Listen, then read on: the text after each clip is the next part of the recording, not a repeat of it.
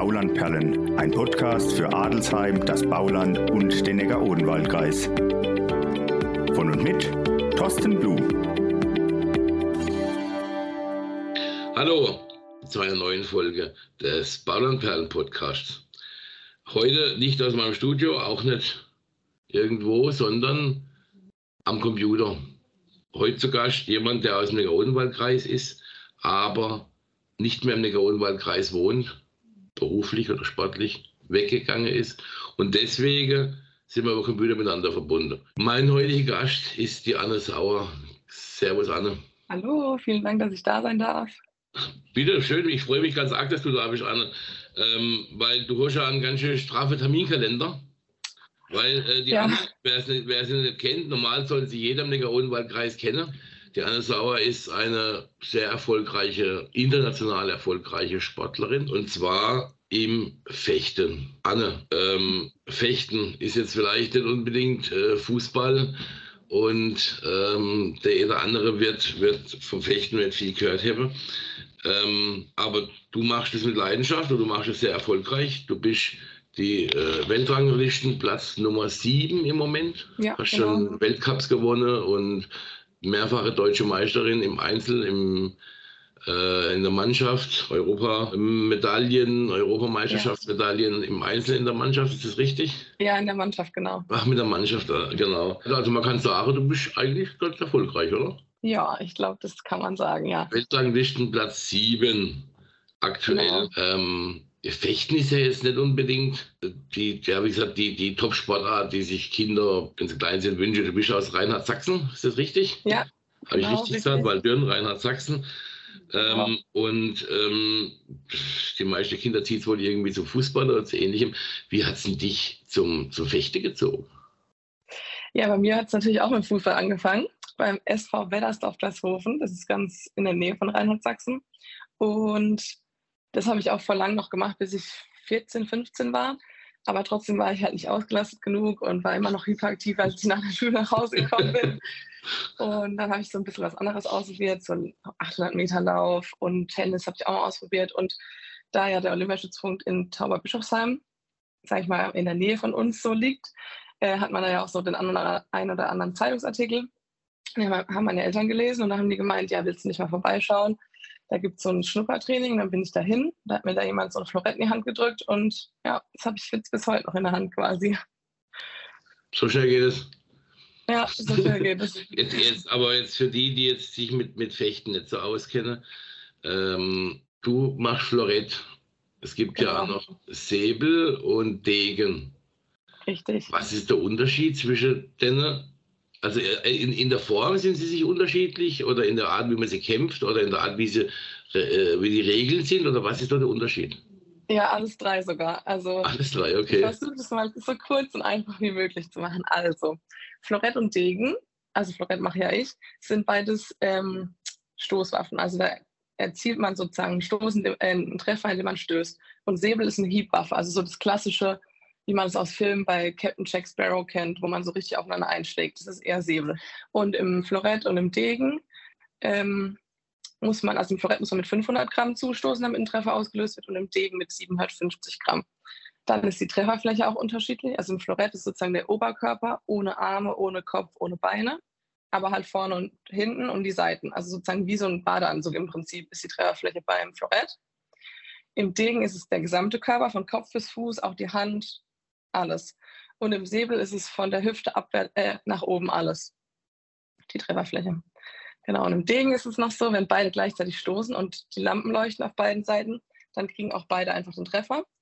Und im Säbel und im Florett ist es so, dass es immer das Angriffsrecht gibt. Also man muss sich vorher sozusagen das Angriffsrecht holen und dann hinstoßen und dann muss der Kampfrichter noch sozusagen entscheiden, dass es jetzt zum Beispiel mein Angriffsrecht war und dann mein Treffer wird. Mhm. Ja, Wie schwer ist so ein, so ein Florett? das ist nicht so schwer, so 1,2 Kilogramm ungefähr. Dann Okay. Degen ist ein bisschen schwerer und Säbel ist ein bisschen leichter.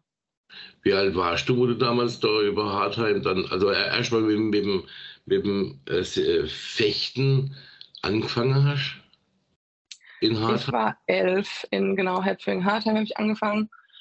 Und das war auch relativ alt. Also ich war dann schon echt hinterher noch am Anfang, habe sehr oft verloren. Aber und bin auch oft Letzte geworden am Anfang, aber hat mir trotzdem so viel Spaß gemacht, dass ich einfach weitergemacht habe. Du hast dich dann durchgebissen und bist dann gesichtet oder äh, gehört, gehört dieser Hardheim die dann äh, Kooperation mit, mit dem Olympiastützpunkt? Also ist es ja, glaube ich, nimmer, habe ich gelesen. Es ist kein Olympiastützpunkt. Ja, es ist Bundesstützpunkt. Es ist noch ein genau. Bundesstützpunkt. Äh, mit dem, aber damals war es wohl noch ein Olympiastützpunkt, denke ich. Genau, ähm, ja. Und ähm, haben die dann eine Kooperation oder sind dann Leute da, wie beim DFB, die von Verein zu Verein oder von Turnier zu Turnier ziehen und sich die Leute sichten? Wie ist das dann abgelaufen, dass du nach, nach Tauberbischofsheim gekommen bist? Ja, so in der Art eigentlich. Also das ist so ein Schwesternverein, den hat man halt damals gegründet, weil in Tauber natürlich gibt es ja auch nicht so mega viele Einwohner und dann hat man so versucht, den Nachwuchs in den ganzen anderen umliegenden Ortschaften quasi zu, äh, zu finden. Und ja, der, die Trainer, die dort vor Ort waren, die hatten ja auch schon so ein bisschen ein Auge dafür und die, die so ein bisschen ja, Talent hatten, durften dann einmal in der Woche nach Tauber und dort waren dann die Trainer sozusagen, die sich das angeguckt haben. Und dann haben die einfach irgendwann gefragt, ob ich nicht immer quasi in Tauber trainieren will. Ja, und dann war schon, ich quasi schon in Tauber. Du warst schon praktisch, heute was sagen beim Fußball, im Jugendnach im, im, im Nachwuchsleistungszentrum, ist ja im Regelfall mit Internat und Schule im Ort und so. War das dann bei dir auch so oder, oder bist du jeden Tag dann zum Training hingefahren oder bist du morgens hin, hast du Schule gemacht und Nachtraining? Wie war das dann? Ähm, ja, es gibt ein Teilinternat und ein Internat in Tauber und dadurch, dass ich ja relativ nah quasi an Tauber dran war, konnte ich mir sozusagen ähm, aussuchen, ob ich ins Teilinternat will oder ins Vollinternat, wo man dann auch dort übernachtet und ja, völlig dann alles alleine macht. Und ähm, irgendwie war ich da in dem Alter noch nicht so bereit, meine Heimat zu verlassen, sage ich mal. Und deswegen ähm, haben dann meine Eltern auch gesagt, ist kein Problem, die fahren mich. Und dann habe ich erstmal Schule gewechselt. Ich war erst in Waldörner für Schule. Genau, und bin dann in Tauber zur Schule. Und dann geht man danach einfach zu Fuß rüber, das ist ja direkt neben dem Fechtzentrum, ähm, kriegt dort Mittagessen, dann geht man in die Hausaufgabenbetreuung und macht Hausaufgaben und schon die erste Einheit nachmittags und dann macht man wieder Hausaufgaben und dann geht man abends ins Training und ja, dann ist man abends halt spät abends zu Hause, genau. Aber meine Eltern sind auf jeden Fall einige Kilometer zwischen Tauber und Rheinland-Sachsen gependelt für mich. Das kann ich mir vorstellen. Das kann ja. ich gut, gut vorstellen. Der Thomas Bach, der IOC-Präsident, der ist ja auch von euch, also irgendwann mhm. gewesen, gell? Hast du den jemals gesehen? Ist der, kommt der als ja, ja. rein, sagt hallo, hier bin ich, oder der IOC-Präsident ja, ist heute, wollte ich trinke mal ein Bier mit euch, oder, oder? Ja, heute nicht mehr, aber damals war der, glaube ich, erst, er hat angefangen, seine sportpolitische Karriere, glaube ich, ja, erstmal auf nationaler Ebene natürlich. Und, und da war er dann schon öfters noch zu Hause. War, glaube ich, maßgebend bei dem Zusammenschluss vom, vom vom äh, Olympischen Sportbund und vom Deutschen Sportbund zu diesem Deutschen Olympischen DOSB. Und ich glaube, mhm. das war, glaube ich, die Zeit, wenn ich das irgendwann mal so äh, ja. habe. Genau. Okay, dann kennst du den. Okay. Ja. ähm, und dann deine, Karriere in der Jugend auch schon Meisterschaften gewonnen oder erst, erst dann als Erwachsene oder als, als nicht mehr Junioren, sondern im Seniorenbereich? Mm, ja, im Nachwuchsbereich, das ist so U17 ähm, und U20, gibt es halt auch, das ist auch schon relativ professionell. Also da gibt es dann auch schon so internationale Turniere und nationale Turniere, wo man sich dann halt qualifizieren muss für Europa- und Weltmeisterschaften in dem Altersbereich dann. Und da habe ich mich auch immer qualifiziert und auch, ja, national habe ich auch schon die Titel gewonnen, aber international ist schon echt schwer dann. Das ist so die erste große Umstellung, wo man dann halt auch mit den ersten Chinesinnen, Amerikanerinnen aufeinander trifft ähm, da war es eher so Top 16, würde ich sagen, immer. Genau, und dann der Übergang zum Aktiven, also zum Erwachsenenbereich, ist dann schon nochmal richtig hart. Da braucht man auch so erstmal ein bisschen Zeit. Das ist halt auch viel intensiver, viel mehr Turniere. Genau, aber im Juniorenbereich ist eher so ein bisschen Top 8, Top 16 gewesen. Ja. Okay.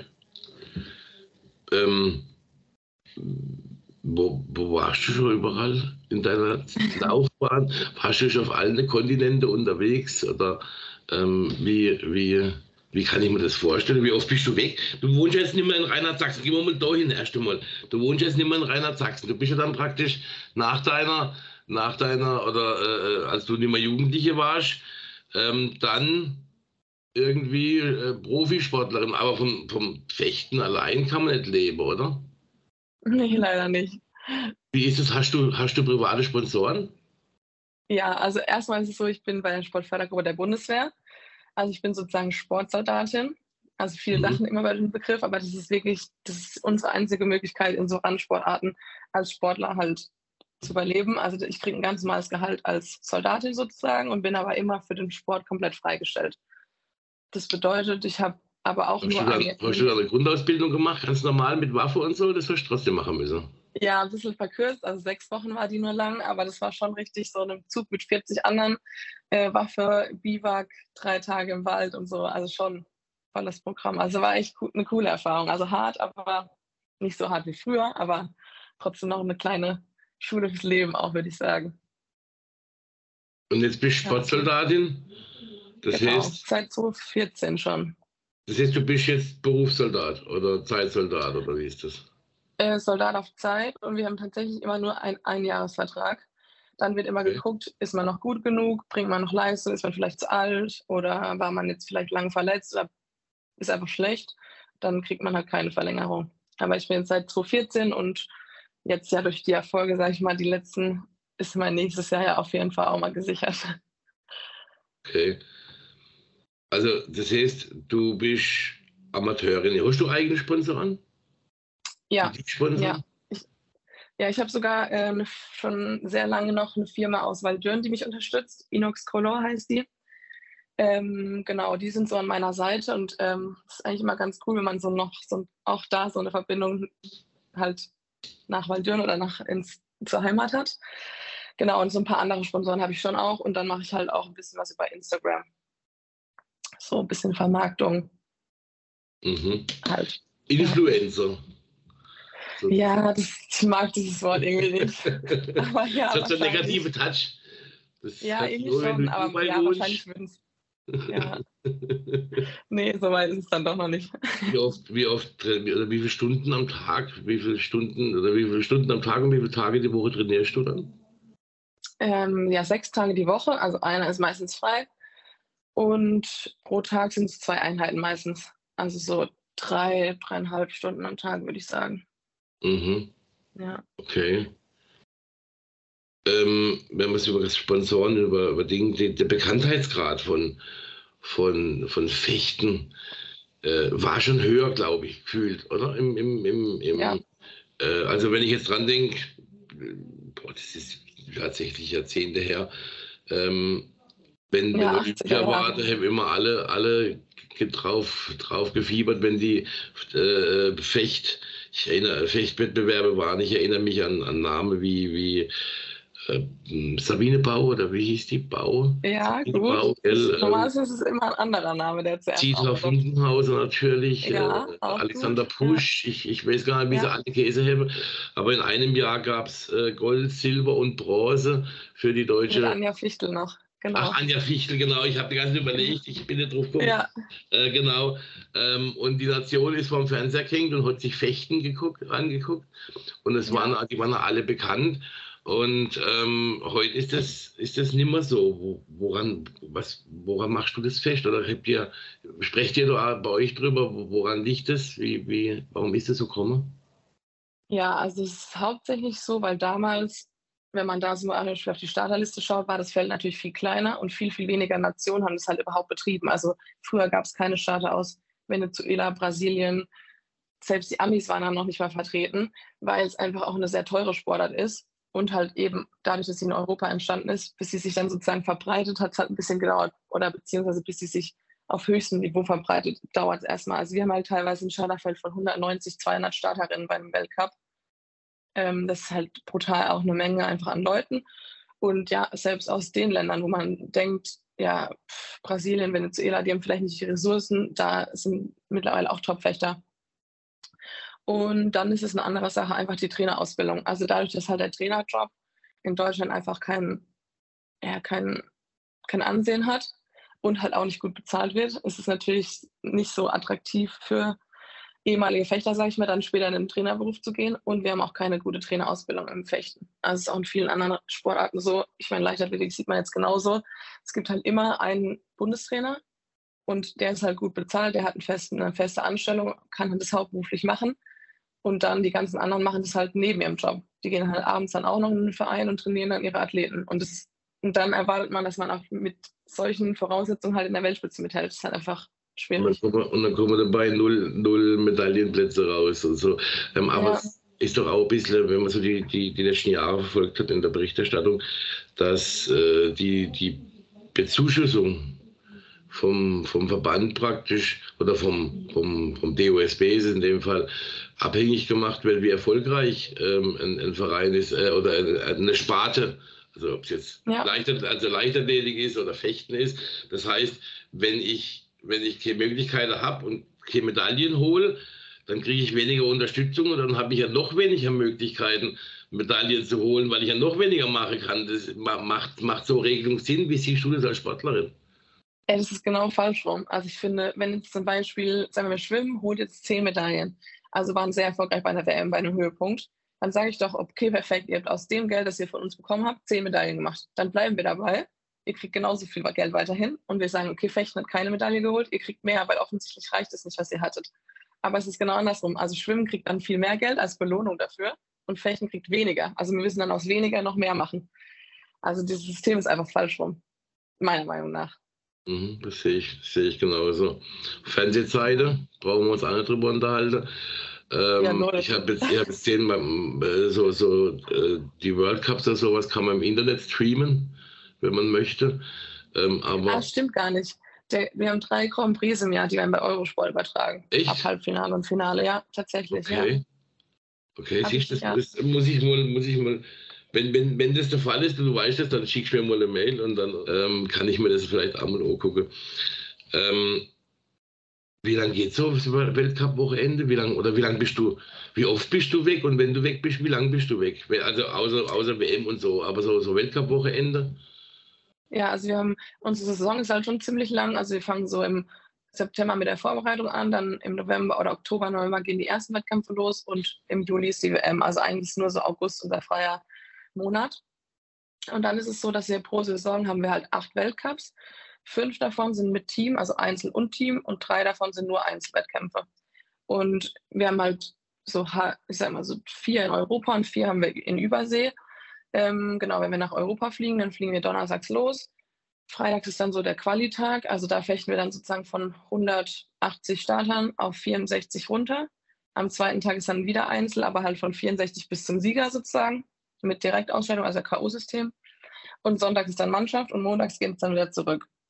Und wenn wir im Ausland, äh, wenn wir Übersee sind, dann zum Beispiel wir sind in Shanghai, in LA, dann Seoul meistens noch, Tokio, das haben wir alles, dann fliegen wir so eine Woche vorher, um uns halt quasi körperlich so ein bisschen an Jetlag und an die Temperaturen dort zu gewöhnen.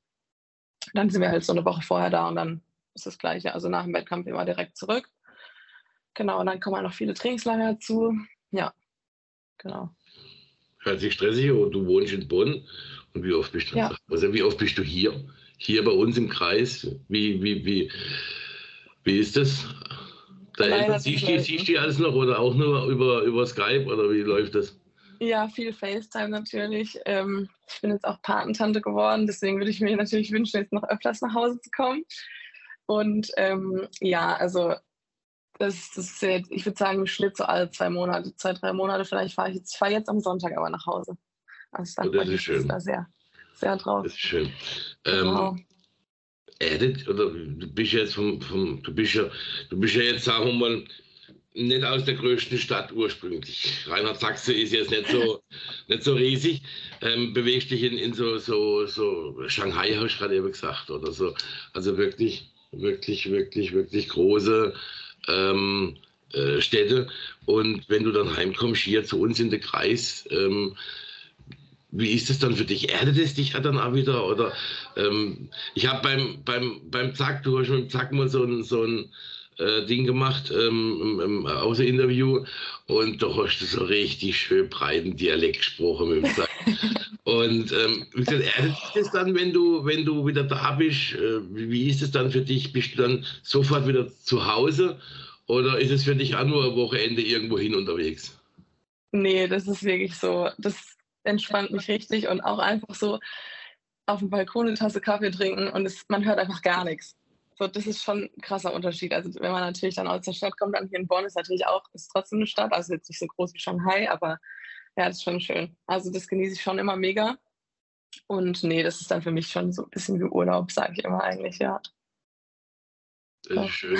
Was, wenn du jetzt von, von, von, von der großen weiten Welle von Bonn in den Neckar-Odenwald-Kreis kommst, was, was magst du am Neckar-Odenwald-Kreis? Was magst du in deiner Heimat?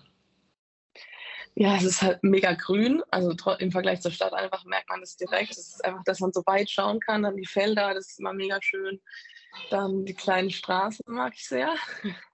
dass es immer schön eng ist. Ähm, und ja, so Kleinigkeiten, so dass ich einfach jetzt zu meinem Nachbar rüberfahren, mir Eier holen kann oder einen Honig. Einfach so dieses anders einkaufen. Das mag ich richtig gerne, ja. Und das Quatschen halt einfach, wenn man sich auf der Straße trifft mit den Nachbarn, so, ja. Doch. Ja, das ist in der Großstadt halt auch anders. Also ja.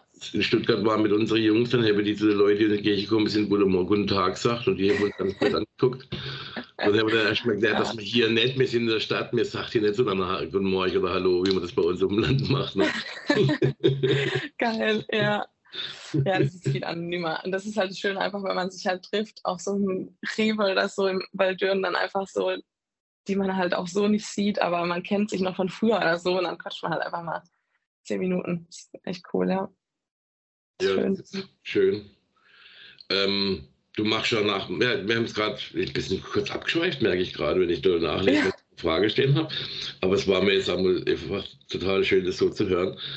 Ähm, Nachwuchsarbeit ist ein Problem, aber ich habe meine Recherche und der Kevin hat mich eigentlich drauf gebracht, ähm, dass du Nachwuchsarbeit machst, dass du ja. irgendwie ein Jugendprogramm oder eine Jugendakademie oder irgendwie sowas auch, auch hast. Machst du das zusammen mit deinem Freund?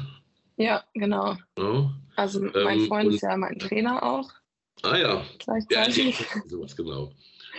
Ja, also er ist selber Olympiasieger 2008 in Peking geworden, auch in Florett und ähm, hat dann auch noch bis 2020, äh, bis 2020 sorry, selber gefochten, 21. Und ja, jetzt ist er Bundestrainer und auch mein Trainer, genau. Und wir haben schon 2018, 2017 oder 2018, 2018 mit einem Nachwuchscamp angefangen. Ähm, einfach so ein bisschen unter dem Aspekt, ja, dass die kleinen Nachwuchsfechter mal mit den Stars halt in ihrer Sportart sozusagen Kontakt treten und auch gegen die selber fechten können. Und es geht immer so eine Woche im Sommer, also das ist halt in unserem Sommer, weil wir ja nicht so viel Zeit haben sonst. Ähm, genau, und dann kommen die einfach dahin, dann ist es wie so eine Woche Feriencamp für die und dann wird aber halt schön schon ordentlich trainiert, also zweimal am Tag drei Stunden, also die trainieren dann schon sechs Stunden und können dann auch noch Einzelstunden bei uns buchen quasi. Und das hat sich halt jetzt entwickelt und ist auch größer geworden. Jetzt haben wir es letztes Jahr in Duisburg gemacht in der Sportschule und äh, letztes Jahr und dieses Jahr in Bonn und hatten halt ähm, knapp 50 Kinder. Und ja, das kommt gut an. Die kommen auch aus ganz Deutschland. Also die ähm, Eltern fahren die da, kommen aus Hamburg, aus Passau. Also die kommen wirklich aus ganz Deutschland. Und ja, man sieht einfach, dass da viele Kinder sind und da sind auch viele Eltern, die bereit wären, viel zu fahren, vielleicht auch ein bisschen mehr Geld für, das, für den Sport der Kinder auszugeben. Aber es gibt halt nicht so richtig Anlaufpunkte für die in Deutschland bisher im Fechten. Gibt es den Fecht Club in, in Hartheim noch, wo du angefangen hast? Ja, ja, da, da gibt es noch. noch. Ich glaube, die machen hauptsächlich nur noch Degen jetzt.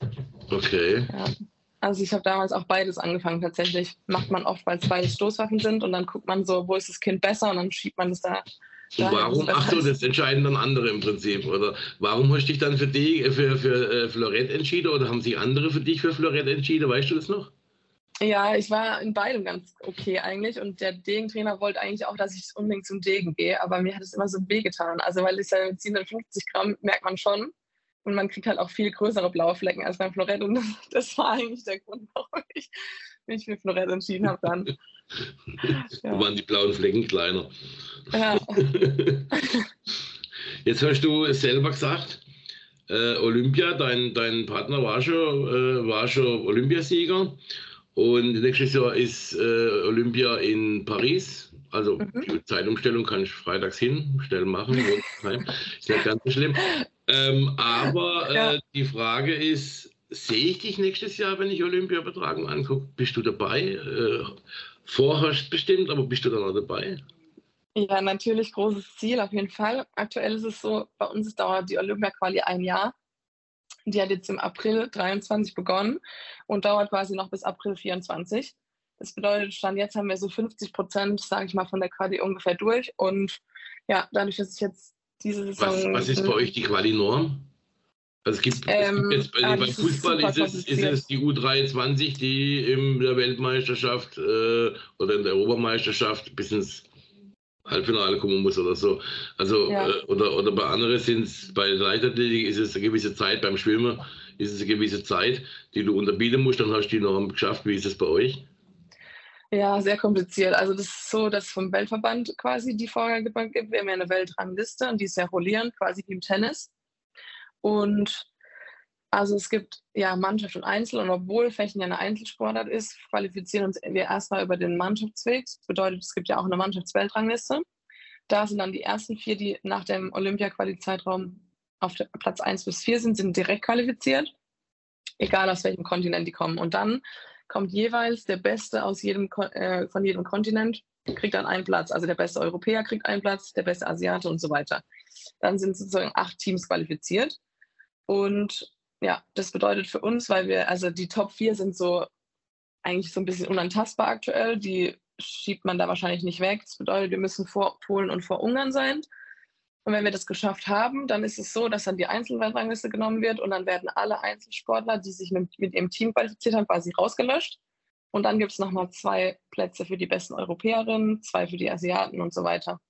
Also würden wir uns nicht im Team qualifizieren, dann wäre ich auch, würde ich, habe ich eine gute Ausgangsposition für im Einzel, weil ich da jetzt quasi aktuell auf der, also auf der Rangliste bin ich Platz 5 und auf der Weltrangliste Platz 7.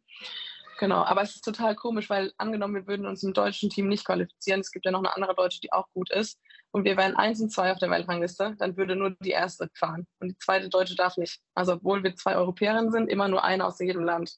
Also das macht eigentlich keinen Sinn, weil dann vor Ort ja, dass die Konkurrenz gar nicht die richtige Konkurrenz ist, weil dafür halt mhm. dann die mhm. Nummer 15 zum Beispiel fährt, anstatt die Nummer ja. 2. Ich verstehe. Ja. Macht, ja, komisch. Hört sich, hört, sich, hört sich sehr kompliziert, oh, die ganze Geschichte. Ja, aber also Stand jetzt sind wir mit dem Team ähm, qualifiziert und im Einzel sozusagen wäre ich jetzt auch quasi qualifiziert. Genau, wenn man sich im Team qualifiziert, dann haben, hat man drei Einzelstartplätze. Also dann dürfen vier, wir haben ja vier Leute im Team drei im Einzel starten und die vierte ist dann sozusagen nur fürs Team da. Ähm, und dann haben wir Einzel und Mannschaft. Wenn wir uns mit dem Team nicht qualifizieren, dann habe ich halt nur einen Einzelwettkampf quasi. Mhm. Mhm. Ja. Okay. Ja, also, also, wir müssen jetzt noch bei den drei Weltcups sozusagen vor Polen und vor Ungarn bleiben, dann werden wir qualifiziert. Okay. Und ja. nachdem du jetzt aktuell war ja WM von euch, wo war die? In Mailand. In Mailand, oh, in Italien, okay. Ähm, mhm. Und, und da bist du im Viertelfinale ausgeschieden, wenn ich das richtig mitgekriegt habe, ne? Ja, richtig, ja. Das heißt, das ist die Vorgabe für Olympia, oder? Mindestens Viertelfinale? Ja, also dadurch, ich hatte halt noch, noch mal bei zwei anderen Wettkämpfen Viertelfinale einen Grand Prix gewonnen und einen Weltcup Zweiter.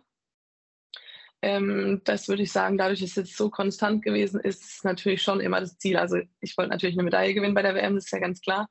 Aber ich habe jetzt auch dann im Viertelfinale halt gegen die Olympiasiegerin verloren aus den USA. Die habe ich diese Saison auch schon geschlagen. Also es wäre möglich gewesen. Ist natürlich dann immer enttäuschend, um die Medaille zu verlieren.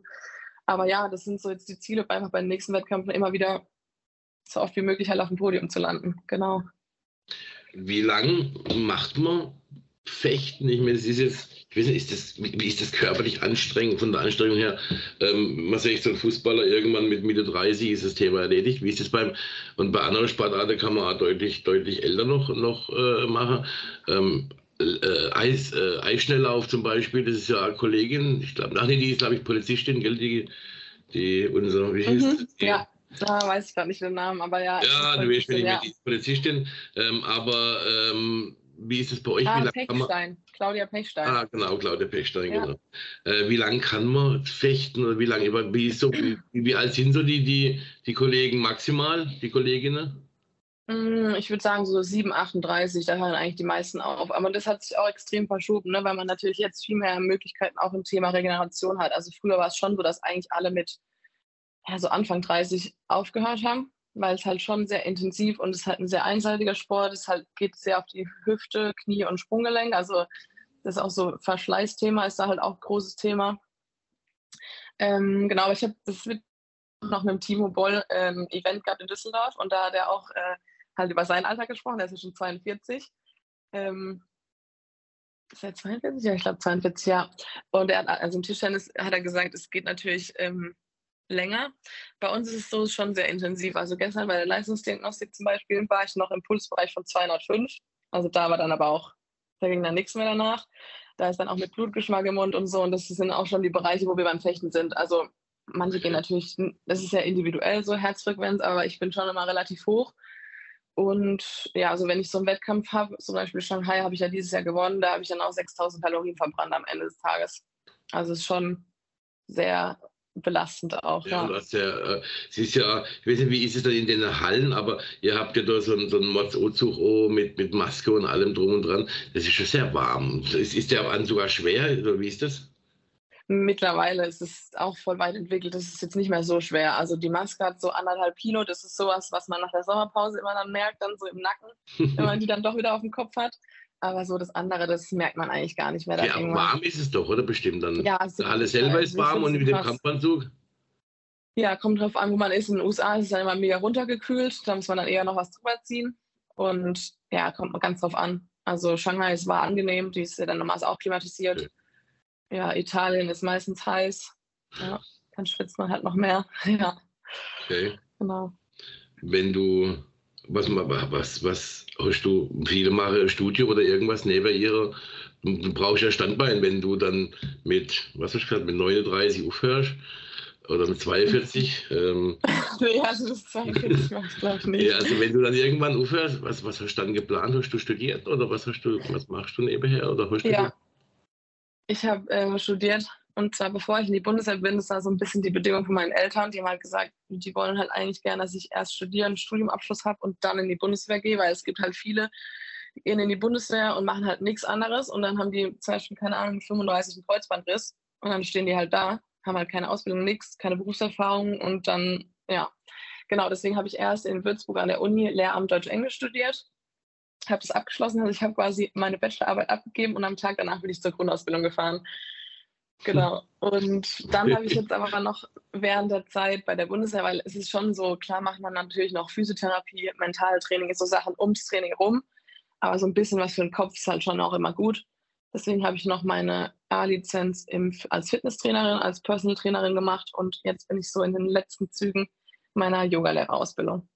Und dann habe ich auf jeden Fall zwei Richtungen, die ich danach. Also das heißt, du wirst wohl die, später die Kinder in der Schule ganzheitlich unterrichten können. In den Ruhephasen, ja. in der.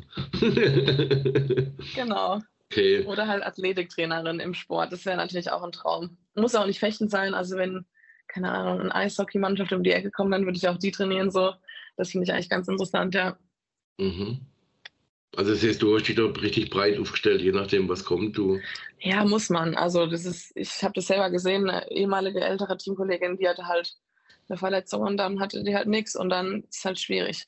Und dann bleibt halt meistens auch nur vielleicht ein Fechttrainerweg einzuschlagen und das ist, habe ich ja schon gesagt, nicht so gut bezahlt und nicht so zukunftssicher einfach. Ja.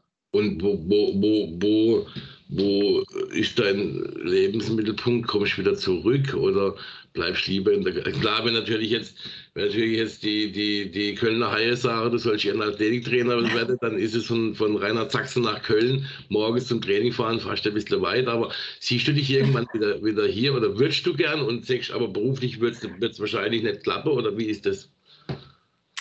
Nee, tatsächlich glaube ich eher, dass ich es eher auf die Urlaube beschränke, nach Hause zu kommen. Also einfach halt, weil beruflich auch, aber mir gefällt es auch so. Also in Düsseldorf sehr. Also wahrscheinlich wird es uns dann eher so nach Düsseldorf ziehen und wir da gucken, ob wir was da in Flechten vielleicht machen können. Da gibt es auch nur so einen kleinen Hobbyverein und die würden gern mehr machen. Ähm, ja, weiß nicht, aber man weiß ja nie, wo es einen dann hin verschlägt. Also, aber ich glaube tatsächlich, dass die Heimat eher so ein kleiner Entspannungszufluchtsort bleibt. Das ist ja auch schön, oder? Wenn du weißt, du ja, kannst mega. kommen und, und äh, hast dort dann wirklich äh, deine Ruhe und Wälder und, und ja. Ähm, ja das Ganze. Ich habe ja auch voll viele Freunde und noch da, also die sehe ich ja auch immer dann. Also ich bin dann ja auch gut beschäftigt, wenn ich dann zu Hause bin ähm, und sehe die alle und das ist immer richtig schön, ja. Doch. Das freut mich. Wenn du das nächste Mal bei uns bist, durch, durch, äh, durch Adelsheim kommst du, du fährst ja dann von der Autobahn. Nee, du kommst ja praktisch von Buchen her, von Lange Handtuch. Frankfurter Richtung. Nee, vom, ja, vom langen Handtuch quasi. Ja, vom langen Handtuch, ja, genau. Und dann kommst, dann kommst du gar nicht durch Adelsheim. Das hätte ich gesagt, dann denk schon mal an uns, wenn du durch Adelsheim fährst und genießt ich denke aber an euch, wenn ich, wenn ich das lange Handtuch fahre. War mir ein sehr, sehr, sehr angenehmes Gespräch, war, war richtig schön. Ich hoffe für euch als Zuhörer, dass es mit der Tonqualität klappt. Der Kevin wird noch ein bisschen drauf arbeiten, falls irgendwo hier und da so ein kleiner Hickser drin ist äh, durchs Internet. Äh, war richtig tolles Gespräch. Schön, dass du, dass du die Zeit genommen hast, Anna. Ja, danke, fand ich auch. Hat Spaß gemacht. Und ähm, ja, ich wünsche dir, ich denke, alle, die jetzt zuhören, wünsche dir für die Olympia-Qualifikation wirklich das Allerbeste, dass wir dich nächstes Jahr äh, auf der Titelseite vom, vom, von der RNZ sehen und von der FN, in, wie du deine Goldmedaille auf, der, auf, auf, auf dem Treppchen nach oben hältst, hinter dir die deutsche Fahne hochgeht. Ich glaube, das wünschen wir dir alle. Und, Dankeschön, das ähm, wünsche ich mir auch. und wenn das passiert, müssen wir aber in Reinhard Sachse ein Fest machen, ein großes. Aber, aber hallo, das ist aber sowas von sicher. einen Balkon, wo du runterwinken kannst, das muss man dann in Waldürn machen. Das ist, da gibt es dann einen Nix, kein Balkon, einfach nur Party dann. Ich bedanke mich, dass du da warst. Danke Euch, auch. bei euch, liebe Hörer, bedanke ich mich fürs Zuhören. Ähm, macht äh, viel, oder viel Spaß bei dem, was ihr gerade macht und äh, bleibt mir gewogen und wir hören uns in der nächsten Folge wieder. Ciao. Tschüss.